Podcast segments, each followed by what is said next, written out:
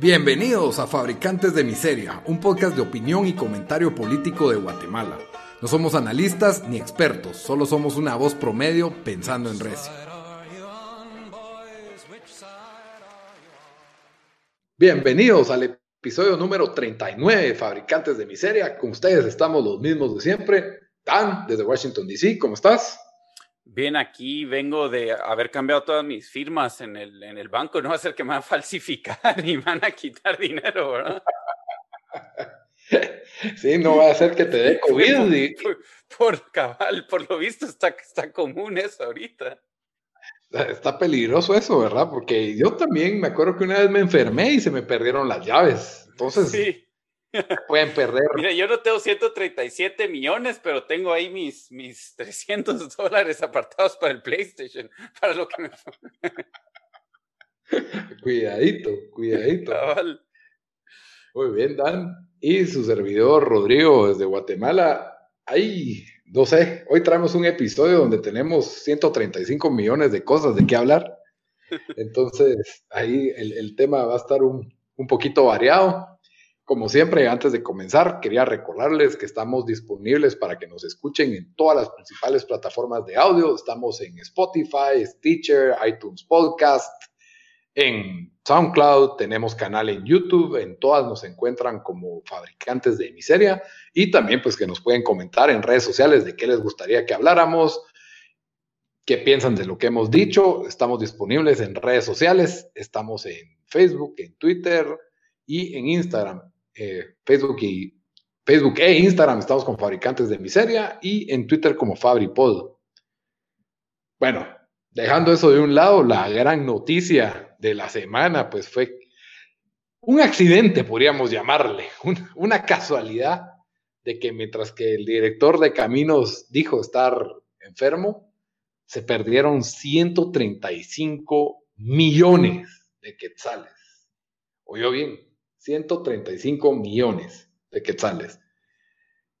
Cuando el director de caminos fue interrogado por una comisión del Congreso, pues adujo que él, cuando se dio esa, esa fuga de dinero, él estaba enfermo en el hospital y que no recuerda nada y que probablemente le habían falsificado la firma. Lo cual no es una explicación muy lógica o muy vasta. O sea, cuando alguien me va, me da un cheque a mí por 5 mil quetzales, cosa que no pasa muy seguido, llaman del banco para preguntar, mire señor, usted está pagando 5 mil quetzales a Rodrigo. O sea, no sé cómo con un par de firmas chafas te desembolsan 135 millones de quetzales, cuando es algo tan difícil, algo tan difícil que es lograr que el Estado pague. El Estado siempre se tarda para pagarle a los proveedores y es altísimamente burocrático para que hagan los desembolsos. Aquí, por medio de un par de maniobras, lograron sacar 135 millones y el director pues se lava las manos diciendo que le falsificaron la firma o no entiende por qué, pero eso fue lo que primero dijo. Después dijo que había sido un error, pero que también, ah, o sea, lo de falsificación no era mentira, que, que también estaba ocurriendo, pero que aquí había ocurrido un error. Pero que igual estaban perdidos los 135 millones.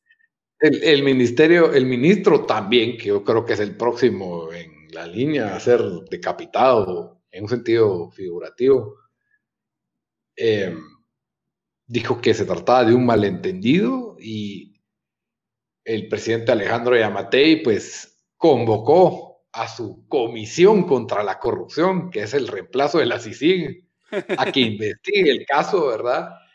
Es justo lo que necesitábamos, ¿verdad? La comisión contra la corrupción. También hubo un pronunciamiento de parte de la Contraloría General de Cuentas en donde ellos, de forma muy absoluta, declaran que no pudo haber existido falsificación de firma, que el expediente estaba completo y estaba en ley y que pues no hay, no hay, pues, no hay lugar para que la explicación del director sea coherente con lo que sucedió.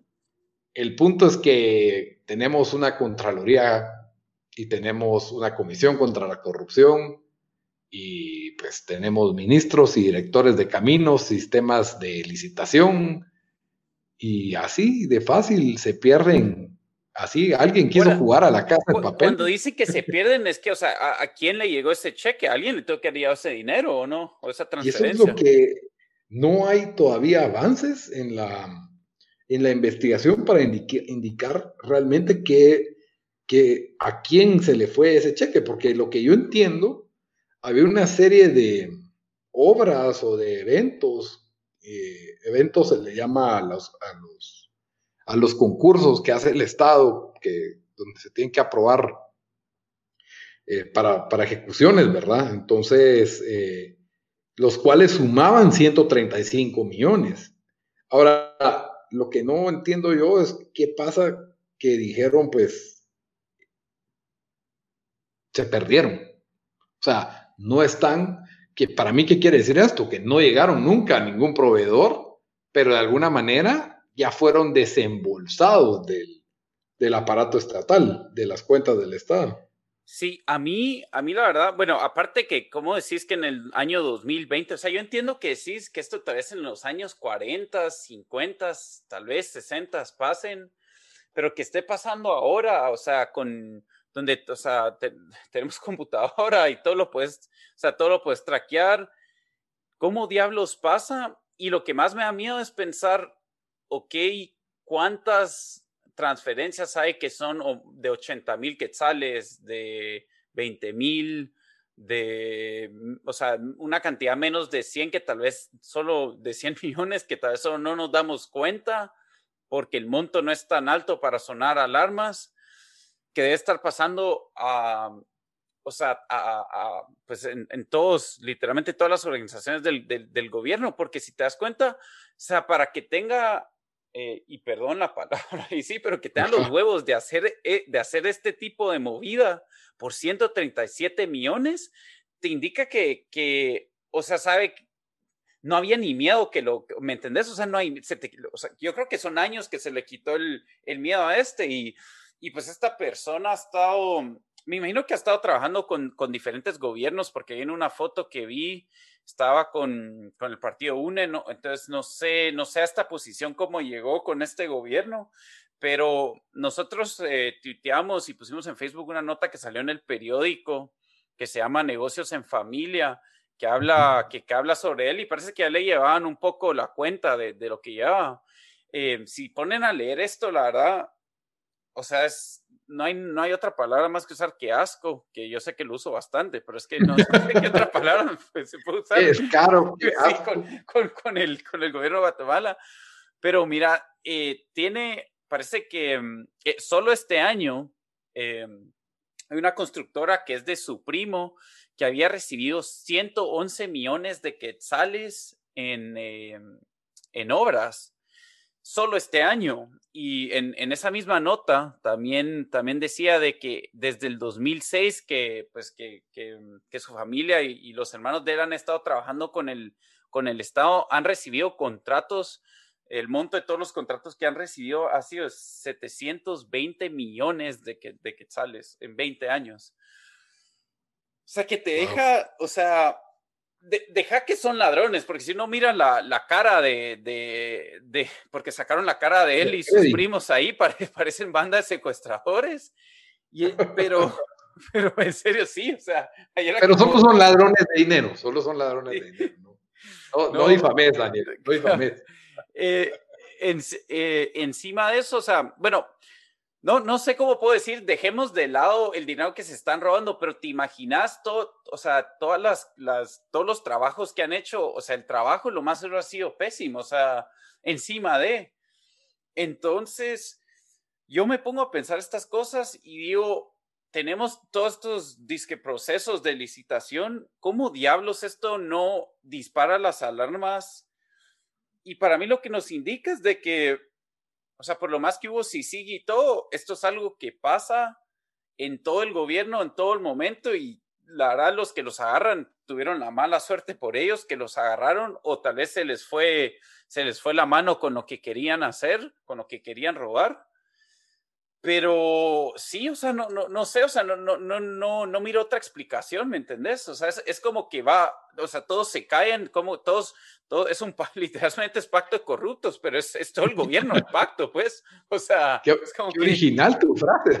No, yo sé, lo único que se me ocurre, pero, pero lo usaban para, pero eso aplica a, todo el aparatus del Estado. O sea, venimos la semana pasada a hacer otro podcast con el, con el exministro de, de, de comunicaciones, era, ¿verdad? Que le encontraron eh, no sé cuántos millones en maletas. Sí, eh, 220. Sí, entonces... Es que lo que recuperamos de un lado, la casa lo tiene que sacar por el otro, Adán. Entonces, ahí no, no puede perder, va a olvidar. Creo que fueron 120 o 127, por ahí. Es casi que cuadra el entrante y el saliente de la mafia. Mira, capaz que, o sea, no tenés medio razón, Lito, capaz hay algo ahí. ahí, fue el, ahí fue el descuadre, ¿va? entra por un lado, sale por otro, pues la casa nunca Es que sí, o sea, no, no, uno solo está incrédulo y, y, y si te preguntas, o sea, ¿cómo diablos pasan estas cosas todavía? ¿Me entendés? O sea, no sé, no sé, no sé la verdad ni qué decir. Yo tampoco, y están hablando de que fue una transferencia en la cual había una firma falsificada. Pero no me jodas, o sea, yo, todas las transferencias de menos dinero, uno puede saber en qué cuenta paran y a quién pertenece esa cuenta. Es a una sociedad y un banco no le puede abrir una, una, cuenta a una sociedad fantasma, pues siempre las sociedades tienen que tener un representante legal. O sea, no entiendo cómo fregados faltan 135 millones. Eh, por ahí él se retractó, pero sí queda pendiente una denuncia. Y aquí sale el ministro diciendo que no, que solo fue un malentendido en que no se sabía, ah, perdón, eh, que, que, ya lo había investigado con la división de finanzas, algo así, de la entidad de caminos, y que el dinero sí estaba asignado y se estaba ejecutando y que el funcionario se había equivocado. Entonces, el muy imbécil fue a decir enfrente del Congreso sin querer que se habían perdido 135 millones cuando no se habían perdido 135 millones. No sé. El punto es que ya lo destituyeron, ya lo despidieron. Eh, su nombre ya estaba manchado hasta cierto punto, pero ahora está más manchado todavía. Y mira, ¿crees que hay chance que, les, que le pase algo a él y a sus primos o no? O sea, quitan los contratos, ¿cuál es el proceso? Porque me imagino que tienen si tienen ciento, o sea, 100 millones en contratos solo este año, o sea, ni cuántas horas tienen en camino que ellos están viendo. Saber cuántas horas tienen, tienen pendientes de ejecución y de asignación. Eh, se han hecho los esfuerzos mayores porque esto sea transparente y porque sea más justa los procesos de licitación, pero yo creo que es imposible, por más que se hagan los esfuerzos, siempre hay alguien que tiene que aprobar, siempre hay alguien que sabe, digamos que jugarle la vuelta al sistema, ¿verdad? Para que, por ejemplo, ponen los eventos y piden que la gente presente la papelería en cuestión de 24 horas, cuando es papelería muy difícil de conseguir y con las condiciones sumamente específicas para que ya el, la persona sea adjudicada, ¿verdad? Entonces... Sí.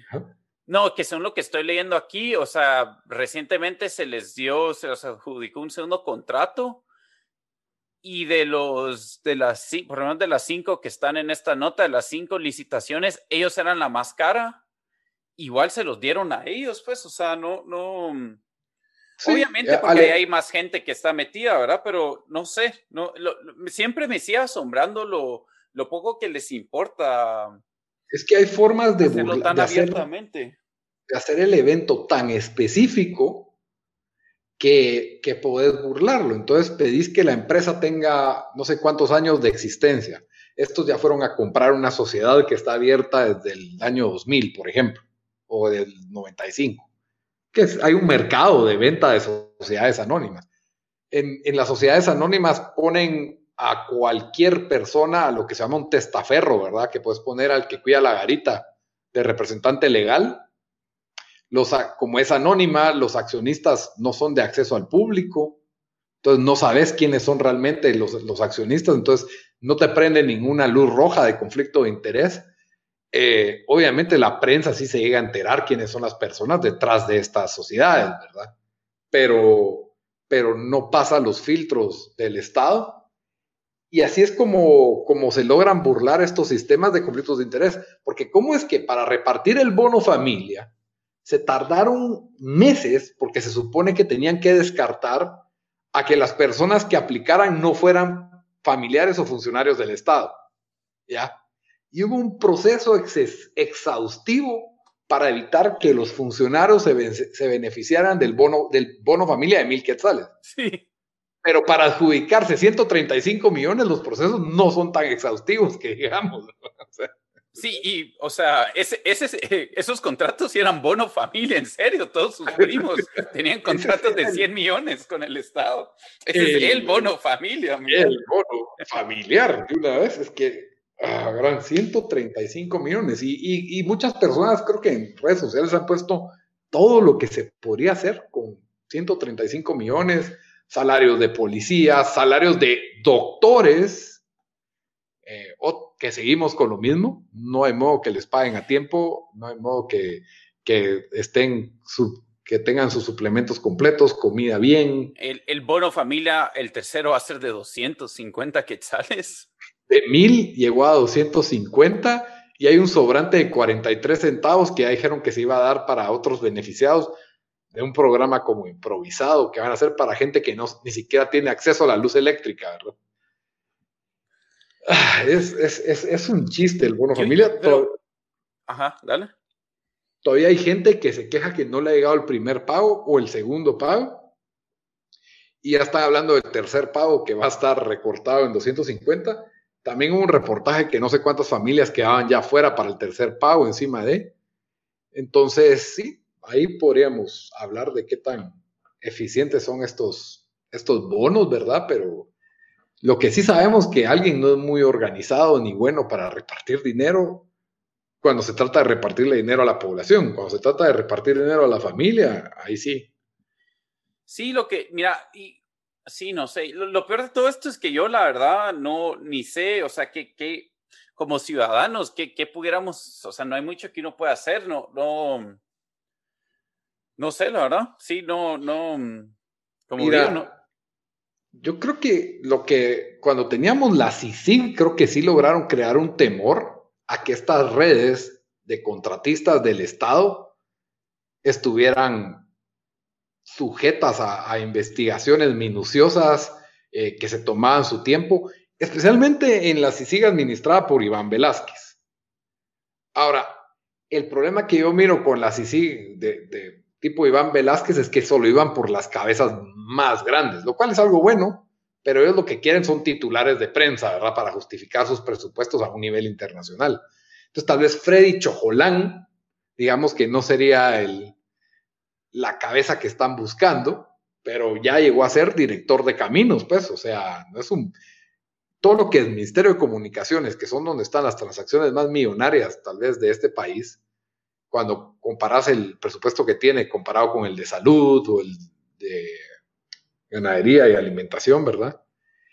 Es, es, es, superior, ¿verdad? Probablemente porque construir una carretera, un paso a desnivel y todo esto, pues es mucho más caro y mantenerlas es mucho más caro. Pero eh, él a esta posición lo, lo, puso ya el gobierno Yamatei o no, porque dudo. Lo pone, lo pone el ministro y el ministro lo pone Yamatei, o sea pues. que es parte del equipo, pues es parte del, de los que están, están favor, tienen la bendición del presidente imagino que por cuestiones de imagen inmediatamente lo, lo, están destituyendo y que ya está encima la comisión de la corrupción. La gran comisión.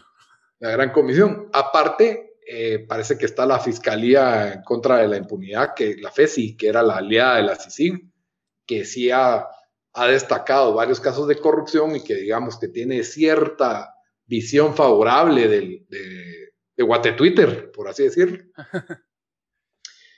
eh, creo que ellos son los que tienen que investigar y a ver, y ver a dónde llegan, ¿verdad? Entonces, es, bastante complicado. Entonces, el, ¿qué, se puede hacer para cambiar? Vos, lo estás diciendo.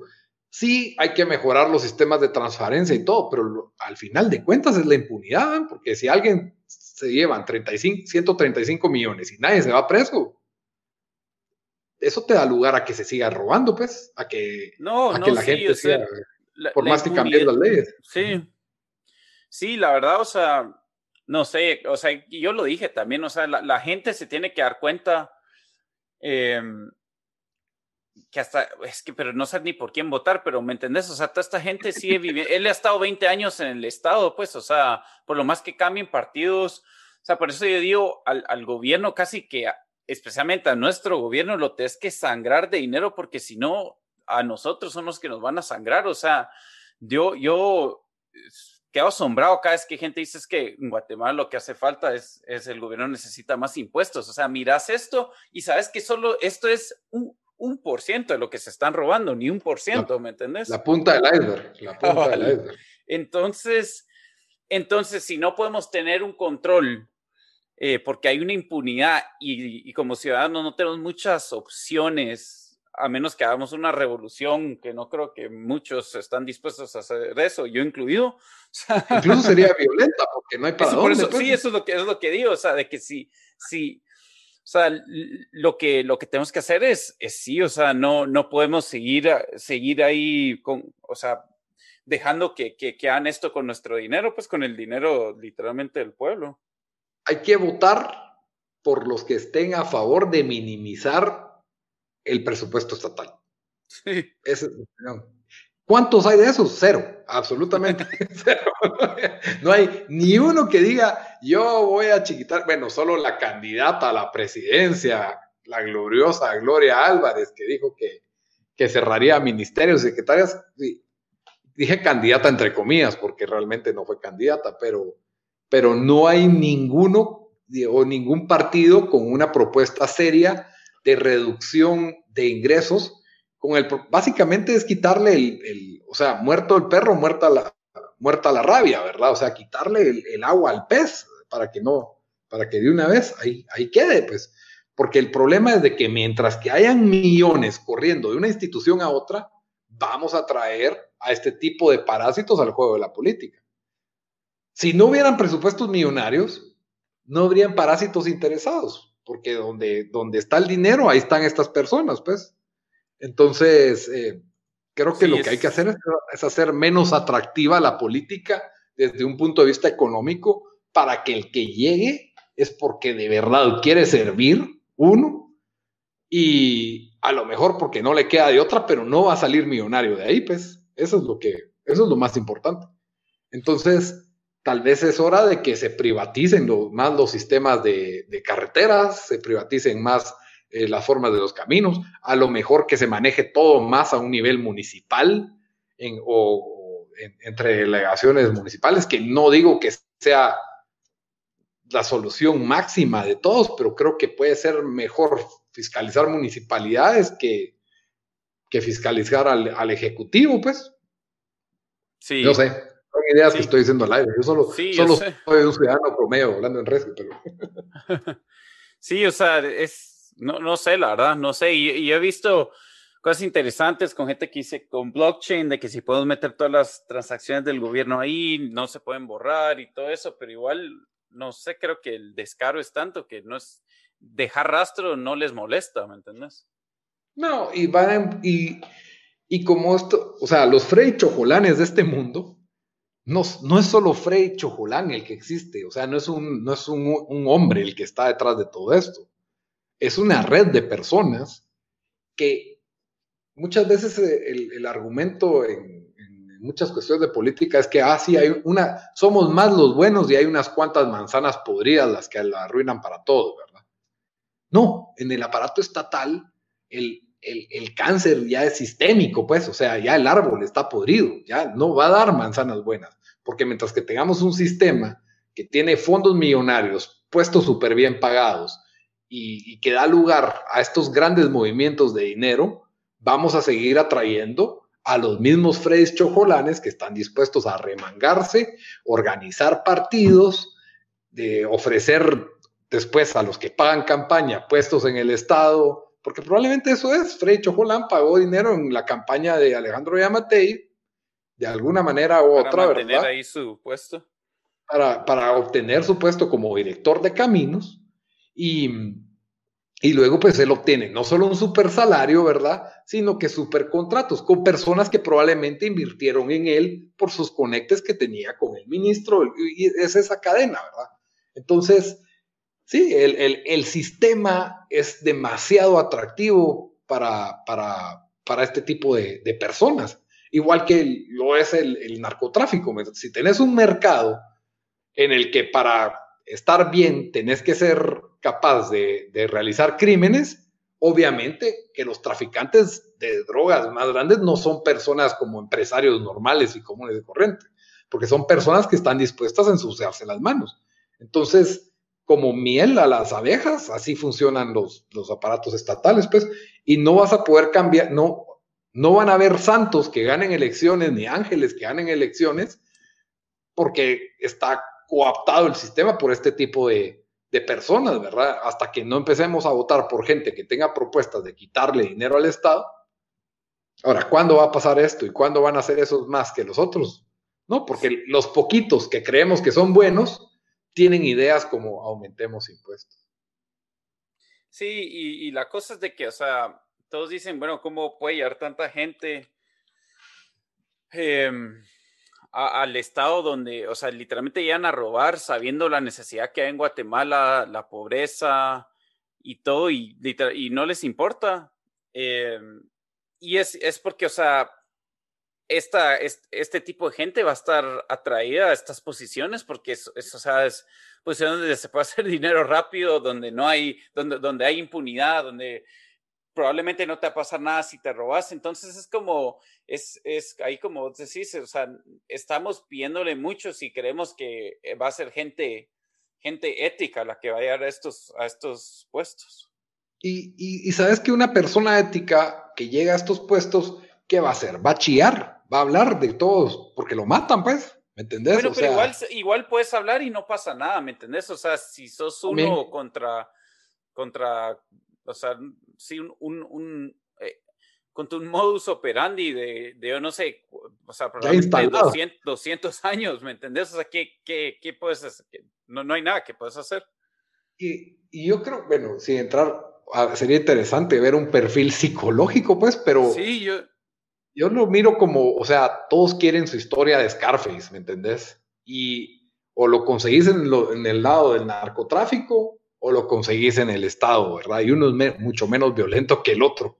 Eh, entonces, yo creo que por ahí, o sea, hay una industria en la cual a estas personas no les importa de dónde vienen los fondos y cómo enriquecerse y creen que, bueno, robé, pero también hice bien, no sé, esa será la gimnasia mental que hacen todas las noches para dormir tranquilos, ¿verdad?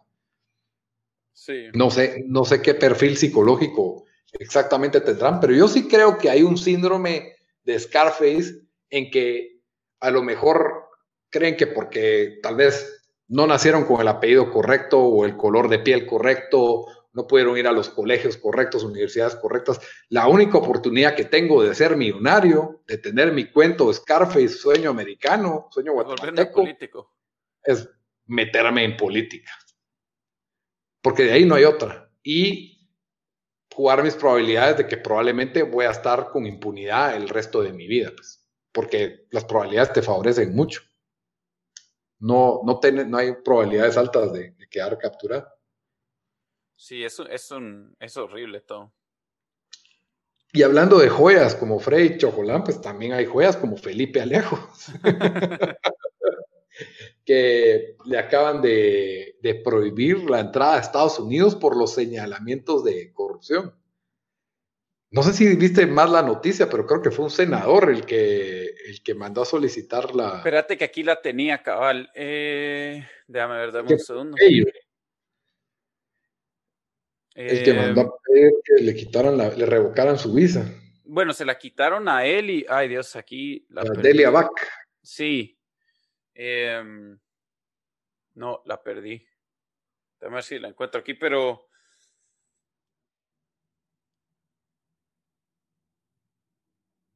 ¿La encontraste vos o no?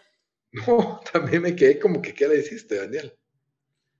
Ah, eh, es que sí, solo tenía. El secretario Mike Pompeo lo declara inadmisible, al igual que la diputada Delia Bach, secretario de. ¿Qué será este, Daniel? Eh, Mike Pompeo. Es del embajador, si no estoy mal. Mm, no, dame aquí lo estoy buscando. Pero. Ah, no, del Estado de los Estados Unidos. Delia, Delia Bach, eh, ¿quién es? Delia Bach es otra diputada, si no estoy mal, venía del partido de Valdizón y ahora quedó con todos. Ah, es, es secretary. Sí, cabal. Algo influyente, ¿verdad? Sí, y, es, es, es Secretary of State. Este es un puesto que, si no estoy mal, es nombrado por Donald Trump, por el mismo presidente. Va. Que hablan de que Donald Trump es full derecha. ¿Y qué es Felipe Alejo? Sino más que aquí en Guatemala, en Guate Twitter es visto como un ejemplo de la derecha. ¿En serio? ¿Y eso también ocurrió para el UNE y para todos antes? Para todos, corrió. Creo que para la UNE todavía estuvo en la UNE, pero de ahí se salió en todos. Interesante, ¿verdad? O sea, este personaje, Felipe Alejos, ha estado en han tratado de iniciarle juicios, los cuales nunca les dan trámite en la Corte Suprema de Justicia, ¿verdad? La cual ya debería de haber cambiado. Y jamás les dan trámite, jamás logran iniciarles investigaciones ni nada por su privilegio de antejuicio y por probablemente los faro, que está cubierto por una fuerza más, más poderosa de la que nos imaginamos pero ya está siendo condenado por la administración Trump de Estados Unidos. Así que creo que hay un indicio de que aquí no estamos, nos hace falta ver la corrupción como, como de verdad, pues. Y lo, lo, bueno de esto es que siento que ya lo estamos viendo cada vez más. O sea, a mí, mira, yo oigo estas noticias y medio, hasta cierto, un poco me enoja porque los gringos que sabemos que han hecho en todo el mundo, después toman como moral high ground con esto, ¿verdad? y, quitan individuos que no pueden llegar a sus países y, de, y, de, repente están arrestando a gente afuera de Estados Unidos, o sea, dejando eso a un lado que sí es una cochada lo que hacen.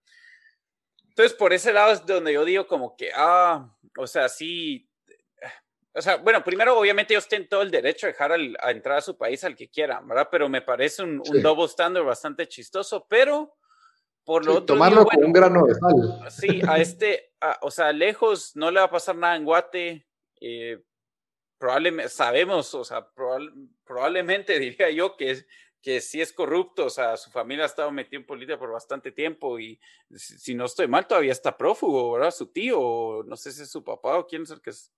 El otro, lejos, el, no sé, creo que es su tío, la verdad. Algo así, pero la cosa es de que decís, bueno, por lo menos esto les pasa, ¿me entendés? O sea, tener que ir a Dubái para vacaciones o algo así, pero... Ya no va a poder llevar a los... A los, ya no me lo va a poder encontrar en festivales. sí, a ver, está... ¿Cómo se llama? Roberto Alejos, que, que es ahora, que era diputado de la UNE, si no estoy mal, y está Gustavo Alejos, que es el que estaba con, con favores con todo el mundo desde, la, desde la prisión y está Felipe Alejos. No sé exactamente cuál es la relación entre uno y los otros, pero ahí está la familia Alejos bien, bien, bien parada. sí, por lo menos algo que les pase, ¿verdad? Y hablando de cuestiones en Estados Unidos, ya que nos pusimos internacionales, Dan, ¿qué está pasando en Europa, Dan? ¿Por qué no nos contás? Sí, o sea, ahorita yo la, o sea, toda Europa está cerrando otra vez porque les llegó eh, la, anticipada segunda ola del coronavirus. La verdad, si se ponen a ver los, los picos de, diarios de, infecciones, están mucho más altos de, los que, de lo que están en marzo y en abril. Eh, lo que sí no estamos viendo es que los hospitales no se están sobre, o sea, no están sobrepasados todavía. Eh, pero yo creo que esos por dos razones. Eh, una, saber ni cuánta gente más se está infectando antes, ¿verdad? Donde solo no tenían la, capacidad para estar haciendo em, los exámenes del coronavirus. Y dos, de que, em, em, eh, bueno, el hecho que lo hemos hablado aquí, que sí se sabe, o sea, que acá rato la, tasa de mortalidad está bajando, de que lo, lo están, saben tratar mejor el coronavirus, entonces eh, eh, el riesgo a, morirse es cada vez menos, pero sí lo que, lo que a mí me, me, sorprende un poco es que rápido tomaron esta medida y hasta me asusta un poco para Guatemala porque si bien las economías ya están, ya están mal, o sea, esto, no sé, esto no sé, no sé quién te lo aguanta, e incluso ya han habido protestas en, Italia, creo que, eh, mm, eh, hubieron protestas y en los otros países en contra de esta segunda, este segundo encierro. Em, y sí, como digo, más que todo me, me da miedo con que vaya a pasar con Guate. Eh, es curioso lo que, lo que pasó en Europa porque todos, casi todos los países hicieron su encierro y si te das cuenta, tuvieron como que el pico, después la bajada, donde España creo que estaba teniendo casi que menos de 100 casos al día. Ahorita ya se disparó otra vez, están como que en, 15 mil, no sé cuánto eran los últimos datos, pero casos al día. Mientras que miras algunos de los estados en Estados Unidos donde rápido abrieron es cierto que gente se ha estado infectando constantemente, pero nunca, y nunca se sobrecargaron los hospitales.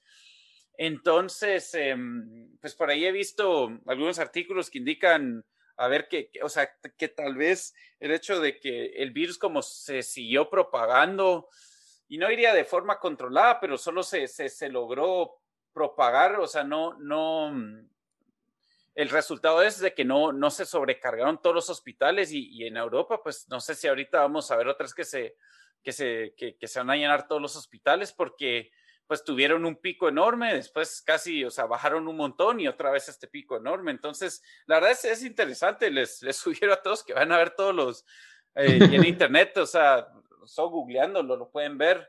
Es interesante comparar sí, comparar los, las gráficas de cada país, incluso yo andaba comparando ahí Suecia y con los otros países en Europa y, y sí también, aunque, aunque también están ahorita mal, no están tan mal como estuvieron en, en abril, ¿verdad?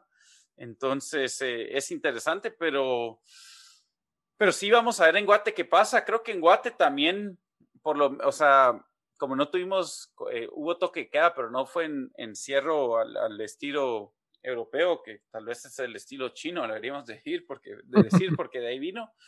Siempre, siempre, incluso ahora, la, la, cantidad de infectados por día ha sido más o menos constante, ¿verdad? Entonces, no sé qué eso tanto influye. pero...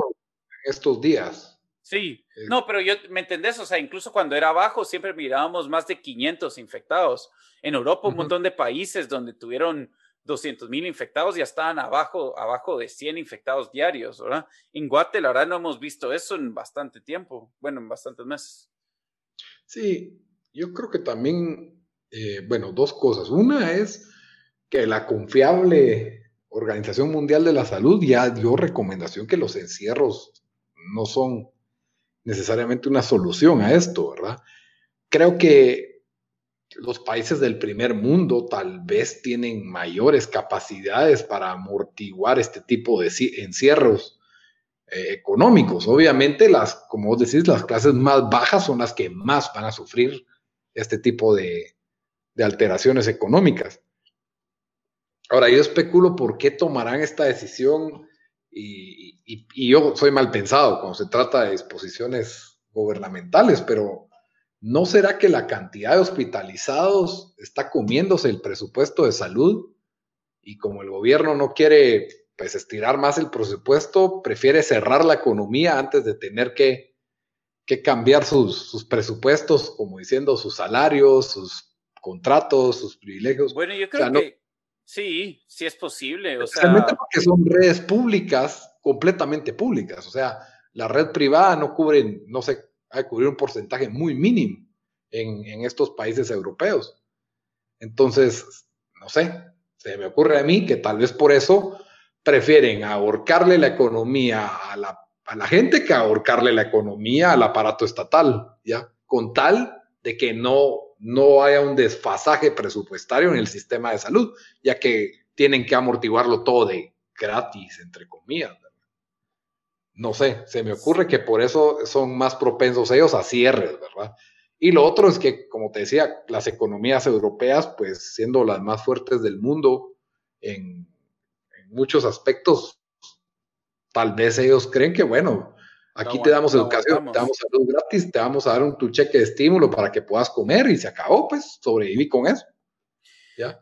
Sí, y mira, ¿vos crees que, mm, que, que, miras los chances de que Guate, si, si hay otra ola parecida a la, de, mm, la que tuvimos hace unos meses, que otra vez hagan encierro y toque queda. Mira, yo lo miro bajo en el sentido que, bueno, sí ha sido la actitud del gobierno que ya no más encierros porque la economía no lo aguanta. Tendría que ser realmente trágica la cantidad de hospitalizados, pero veo con ojos positivos el hecho de que cada vez se trata esta enfermedad de mejor forma, por lo que hay menos necesidad de hospitalización, de hospitalización intensiva y menos muertes. Porque no es lo mismo la cantidad, el rate que teníamos de muertos por hospitalizado que teníamos en marzo al que tenemos, bueno, que teníamos en abril, mayo, la verdad, porque en marzo casi no hubo, pero en los primeros meses de la pandemia, los que tenemos ahorita. Entonces, a menos de que, porque eso es lo que dice todo el mundo, ok, estamos teniendo el mismo ritmo de infectados, tal vez más eh, eh, que, teníamos a los, en los inicios de la pandemia, pero no ni de chiste tenemos el mínimo, el, el, mismo ritmo de muertos, ¿ya? Y las tasas ya eran bajas al principio, pues, o sea, no, no estaban llegando ni al 5%.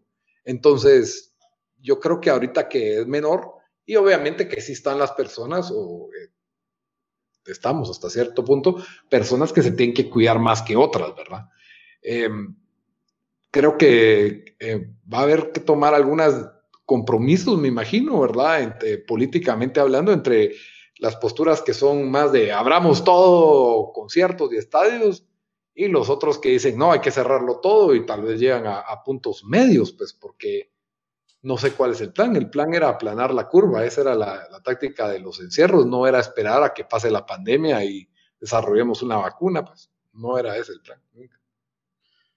Sí, pues, pues no sé, vamos a ver cómo, cómo pasa todo, también a ver cómo reacciona Estados Unidos ahorita, si con las elecciones, si va a cambiar la, la respuesta a la pandemia, la vacuna, que se pensaba que tal vez iba a estar a, finales de octubre, noviembre, no muy, ahora no muy se mira, como que va a salir ni este año. Mira, si Trump había dicho, o sea, no, si Trump hubiera podido sacar la vacuna antes de las elecciones, la hubiera sacado, pues. Sí, sí, y, no, no se pudo. Y lo otro es de que si la administración Trump, o sea, pierde las elecciones, creo que no va a tener ningún incentivo por apurar la vacuna, ¿verdad? Porque, y se vienen, ya nos vamos a poner a analizar ahorita las elecciones de Estados Unidos. Ese, es el tema de la otra semana. Porque son alrededor de 50 días en que si Trump pierde le quedan de, gobierno, ¿verdad? Que es como, ¿qué? No, o un poquito más, noviembre, diciembre. No, es en enero 20. Entonces, por ahí, va, son 60, 70 días, no sé. Eh, primero que los resultados, si están apretados por alguna razón, que ya ha pasado varias veces, creo que nunca ha estado tan dividido el país y van a pelearse en las cortes. O sea, estas elecciones, si están apretadas, van a pelearse en las cortes. En lo que se están peleando en las cortes, en lo que cuentan los votos que llegan por correo, porque como no, como dos, no, la mayoría de votos no van a ser así como en una elección normal, entonces, ahí es donde Trump tiene que sacar la vacuna o algo, no sé, tal vez con el propósito de que no vayan a alegar que hubo chanchullo o algo por el estilo, ¿me entiendes? No sé, no sé. Yo estoy, estoy pensando todo tipo de especulaciones que pueden suceder con, eso, pero creo que si Trump pierde, se acaba todo tipo de, incentivo para sacar esa vacuna en, en tiempo. Sí, Sí, no sé, va, va, a ser interesante, porque igual obviamente en Estados Unidos es, va a depender, o sea, los estados, va a depender mucho de los estados, y, igual aunque que ahora Biden y manda a hacer un encierro o algo así, no, o sea, no creo que en las cortes pasen los estados, pero más yo lo pensaba porque qué efecto puede tener en, en la región, ¿me entendés? Sí, porque yo creo que el hecho que todos los países, pues, se encerraron, como que los países, bueno, los, los países grandes, eh, mandó un mensaje a los países chiquitos como que era la única forma de, de, luchar contra luchar contra el virus y entonces no se le dio mucha opción a, a otras, bueno, otras opciones, no se le dio mucho pensamiento a otras opciones, pero, pero sí, vamos a ver. En el, en el sistema electoral, porque, bueno, el debate, por lo menos, Trump acusaba a Biden de que él iba a encerrarlos, porque él ha estado encerrado en su sótano todo este tiempo. Entonces, por ahí se ve que la... Eh, y Biden dijo que él no descartaba encierros, pues. Que si la ciencia decía que había que encerrar, hay que encerrar. Y Trump dice que no, pues que la vida tiene que seguir adelante y que él ya tuvo coronavirus y que no pasa nada. sí, la verdad es de que si repartieran el cóctel que le dieron de Trump a todos, pues creo que estaríamos más tranquilos, pues. una persona de 74 años que ha de comer papas de McDonald's todos los días y, tiene ese tamaño y que se recupere en cuatro días, por favor, que pasen la receta, porque todos la necesitan. Pero bueno, yo creo que ya hablamos de 130 millones de cosas el día de hoy. Espero que les haya gustado el episodio. Y siempre antes de terminar todos los episodios les damos una recomendación de algo que ver, leer, jugar durante la semana. Así que, Dan, ¿qué vas a recomendar esta semana? Em, yo les traigo un show en HBO que em, no, no fue tan famoso para, especialmente comparado a todos los, no sé, no, no, no fue famoso, especialmente comparado a todos los shows que han HBO, pero es, a mí me encantó, solo duró tres temporadas, es, es un 30, 30 eh, minutos cada episodio, creo que solo hay 8 o 10 por temporada, se llama, se trata de Crashing, que es, no, no lo hemos recomendado, ¿verdad, Lito? En este podcast, por lo menos, no, ¿verdad? Yo creo que no. No me recuerde. Pues es, eh, es una comedia que está, más o menos se basa en la vida de un comediante que, que él actúa en, en, pues en, esa misma, en esa misma serie y es un, es un comediante cristiano que tal vez está saliendo un poco del cristianismo, pero todavía es religioso y, y cuenta su, su, experiencia tratando de hacerla en, en, el mundo de comedia en Nueva York. Y es, es alguien del, del, si no estoy mal, era del Midwest, ¿verdad? Que está llegando a esta, esta ciudad enorme con, con completamente otras experiencias de vida. Y, y lo, lo, que me llega del, del show es es que, que, aparte de ser chistoso, es, que demuestra lo, lo, difícil que es, que es hacerla eh, en, ese, en esa industria, como, bueno, lo es en, en todas, ¿verdad? Cuando, cuando tiene que ver con, con, actuar y todo eso, pero, pero sí, muy, muy bueno. Eh, salen un montón de comediantes como special guest y, y como es corto, lo pueden ver una temporada, se lo echan en un fin de semana. Súper recomendado, Crashing, súper chistoso y Sí, la verdad, muy bien escrito y muy bien actuado. Y está en, el, en los servicios de HBO, así que ahí está, ah, disponible. Yo voy a recomendar una película que se llama On the Rocks, en las rocas. Es una película dirigida por Sofía Coppola, que la verdad me gusta bastante su estilo de dirección. Ella ha sido nominada al Oscar como mejor directora. Eh, esta película está protagonizada por Bill Murray, que es un actor muy chistoso y hace un excelente papel en esta película, se roba el show. Por supuesto, la compañera protagonista, coprotagonista, la verdad, Rashida Jones, creo que demuestra que es más que una actriz de comedia, que sí tiene rango para actuar papeles dramáticos. Este papel es... Yo siento que la película tiene un tono de comedia, especialmente por Bill Murray, que es inevitable. Eh, aparte, de, que tiene un papel chistoso en esta película, es súper carismático y eh, es un personaje muy real. Sentís que lo conoces o que lo has visto, que sí existe esta persona. Como te digo, se roba la pantalla cada vez que, sale ahí. Sí, bueno, y ellos dos hicieron Lost in Translation y fue excelente. Eh, Sofía Coppola y Bill Murray, pero no era Scarlett Johansson, la otra ah, sí, sí eh, el guion es bastante bueno. Lost in Translation a mí no me gustó tanto. ¿En serio? es una buena película, pues, pero tal vez porque, no sé, no, de alguna manera no sonó conmigo. Esta siento que es más simple la trama, eh, un poquito más chistosa, eh, tal vez no es tan realista, ¿verdad? Y al mismo tiempo tienen conversaciones muy humanas de, en lo que es el guion, en lo que, en lo que, pues no quiero spoilear de qué se trata porque realmente eh, lo, digo todos y cuento de qué se trata ahorita. Entonces, mírenla, está disponible en los servicios donde tienen VOD, Video on Demand, que varias empresas de cable lo tienen ya en Guatemala. Y, y sí, definitivamente, cuando esté nominada al Oscar Sofía Coppola por esta película, y se acuerdan de que aquí se la recomendamos primero, On the Rocks. Muy bien, Dan.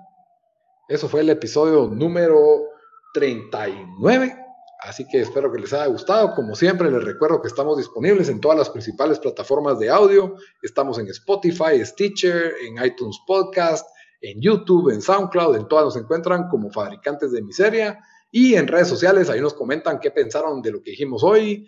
Ahí nos comentan de qué les gustaría que habláramos. Estamos en Instagram y en Facebook como Fabricantes de Miseria y en Twitter como Fabripod. Hasta la próxima. Adiós.